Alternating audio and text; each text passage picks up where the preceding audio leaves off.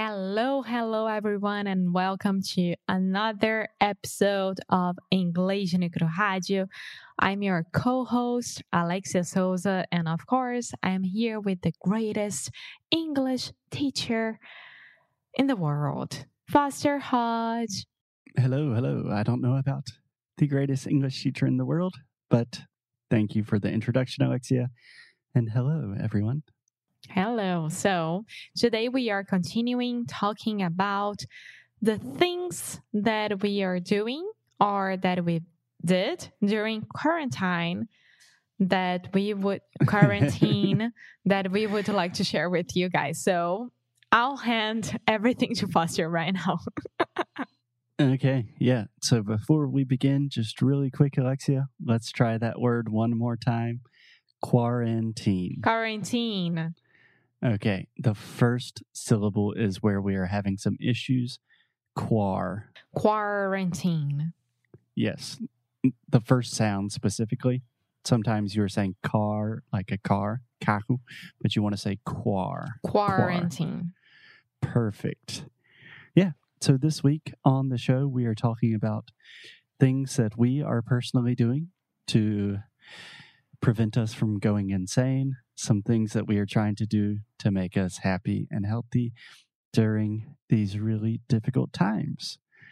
And we've already talked about some productive projects and hobbies that Alexia and I are doing. But today we are going to talk about something much more simple because, to be honest, most of the time, Alexia and I are not having like fun new projects.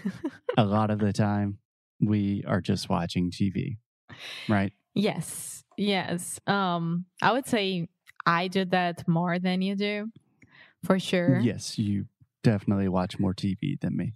Yes, but but I listen to a lot more podcast and stuff. That uh, that was my next thing to say. Yeah. yeah. So I think the first thing, just to just right out of the gate, also, very good phrase. Do you understand that, Alexia? And just right to start, like. Yeah, out of the gate. First thing. So, out of the gate, it's okay to be lazy right now. It's okay to feel like you're not productive. It's okay to sit on the couch and watch TV for four hours. Ideally, you don't want to do that all day, every day. But when you need to, take it easy on yourself, relax, take a break. And no shame at all of doing that and admitting that, that you need that. Because this is out of our routine. This is not our lives at all. So anything that it's not our routine, we feel a little bit more scared or weird about. So that's okay if you don't want to do anything. Just sit down and watch some good Oh. things on TV or just read a book or just sleep. That's fine. Absolutely. And fortunately, there are a lot of good things to watch on TV nowadays. Yes. So, Alexia, I was thinking we could talk about a couple of those, and we can begin with one show that we have both watched for a long time, and it is finally over. I'm so sad. And of course, I'm talking about Homeland. Yes, it's going to be hard to talk about it without giving any spoilers. We can't do that. I think I can give a brief overview about what Homeland is, maybe who it will be interesting for. Mm-hmm. So, Homeland was on Showtime for eight seasons. So, it started in 2013, I believe. So we have had Homeland with us for eight years. Yes, I think I think that I started watching Homeland with you. You showed me that.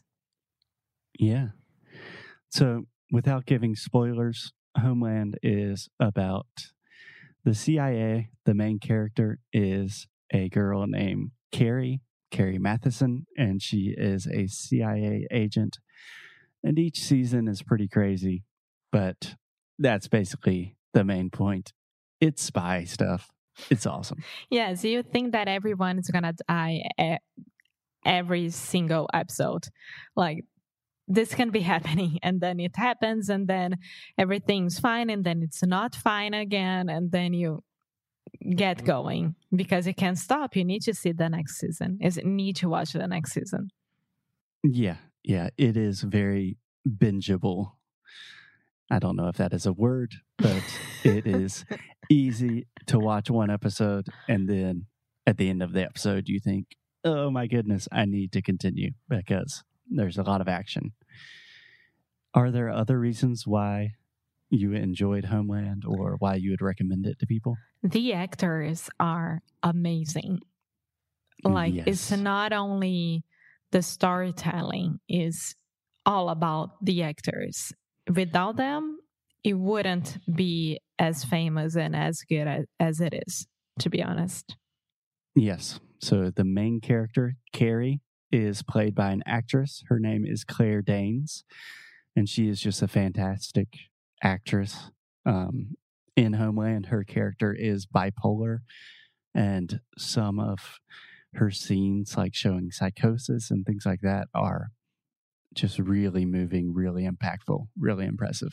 and her face expressions um hmm We say facial expressions. facial expressions they are so good it's not like watching an actress that is sad and happy is the same face you know she's so expressive it's it's very good Yeah, for sure. And one of the other main characters, his name is Saul Berenson in the show.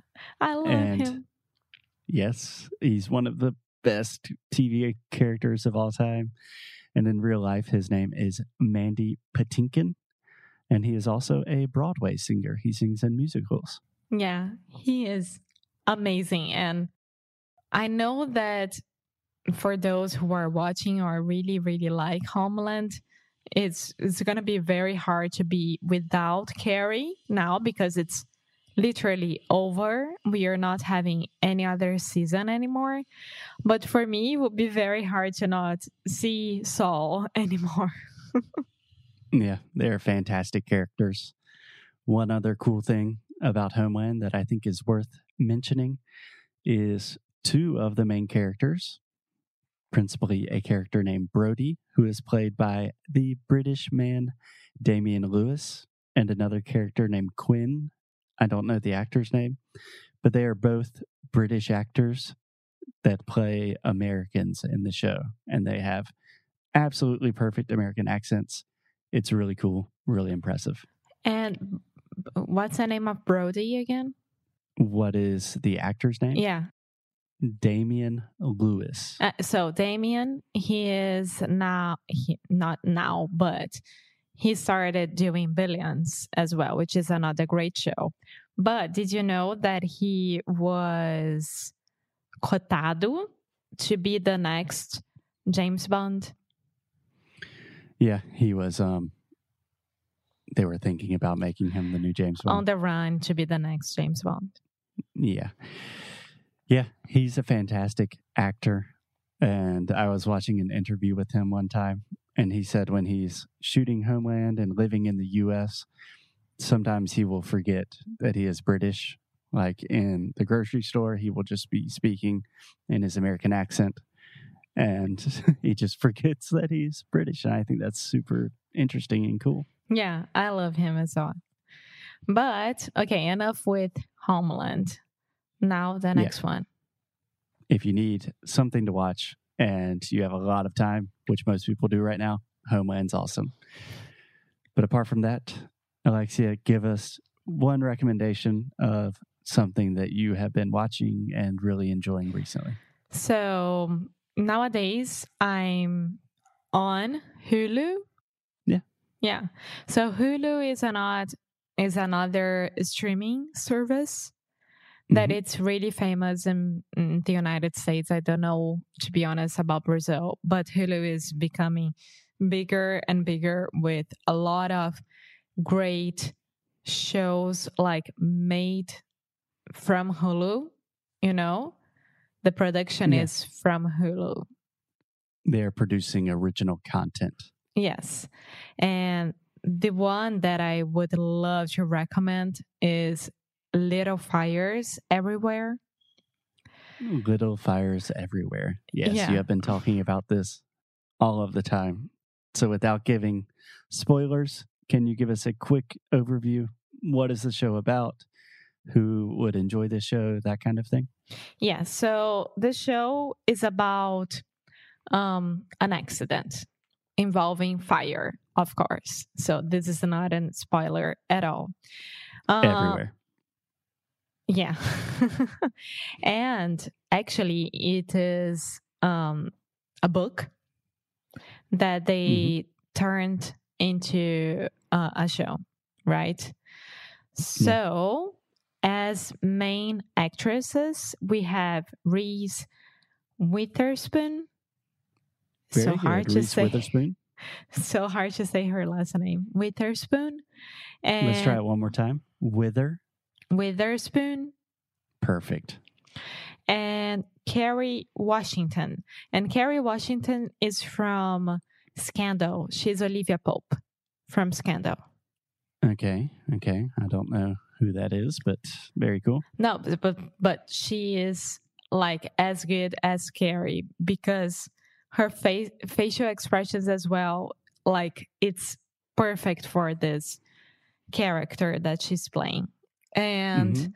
the story is about a rich family and a poor family involving all the kids and like the traditional family and the way that you're supposed to raise your kids and to have a happy life. And there is a single mom with her kid uh, traveling around the united states. And from the beginning you know that they are running away from something but you don't know yet what that Okay. is No spoilers. no, no, no, no, spoilers. no, no, not at all. And then these two characters, um, Reese Wither, Wi- Witherspoon and Kerry Washington, they find each other and they start um, a friendship. Okay.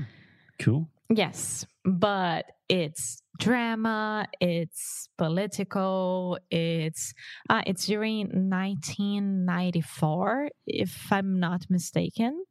Okay. It's in the 90s and it's a drama, not a drama. Drama, Drama. drama. Perfect. which for me was very interesting to see a new show from the 90s because we were born during this time and they are already making us looking very old. Yeah. Yeah. We are part of history nowadays. Yes. Yes. Cool. So for you who are into like drama, but not like girls drama, Okay. you should do it. Go ahead and watch it. It's extremely good. Yes, I have not watched it yet, but I can promise you that by the way Alexia is talking about it, it seems really, really interesting and addicting. So Alexia's recommendation is Little Fires Everywhere. You can watch it on Hulu. Go for it. Yeah. What? More about was- it? No, I was telling Ah. people, go for it. Check it out. Okay, do you want a quick recommendation from me? Yes. I imagine you know which show I'm going to choose, but a new show that I love is called Home, and it is on Apple TV Plus.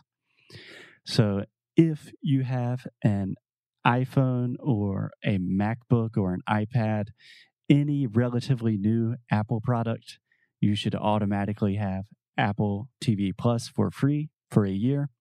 If not, you can get a free trial for, I think, at least 30 days. There's a lot of interesting stuff. It's worth checking out as a new streaming service. But they have the show Home, which is essentially these really beautiful, like biographical documentaries about people that have amazing homes in different places in the world. And it's amazing.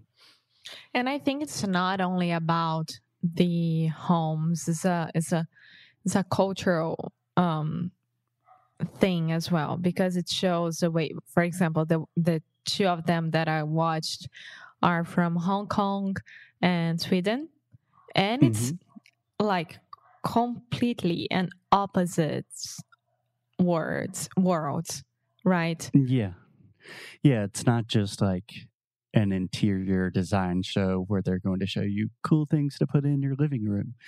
It's beautiful, it's profound. You'll learn a lot about the culture of the places. They talk a lot about innovation and sustainability.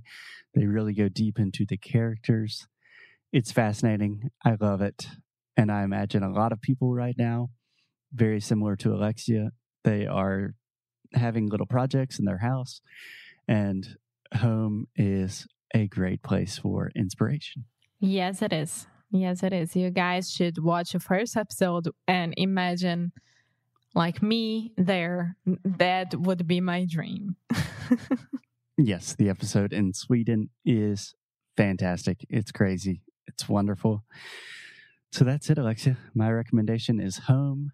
Your recommendation is Little Fires Everywhere. And of course, we both recommend Homeland. Yes. Cool.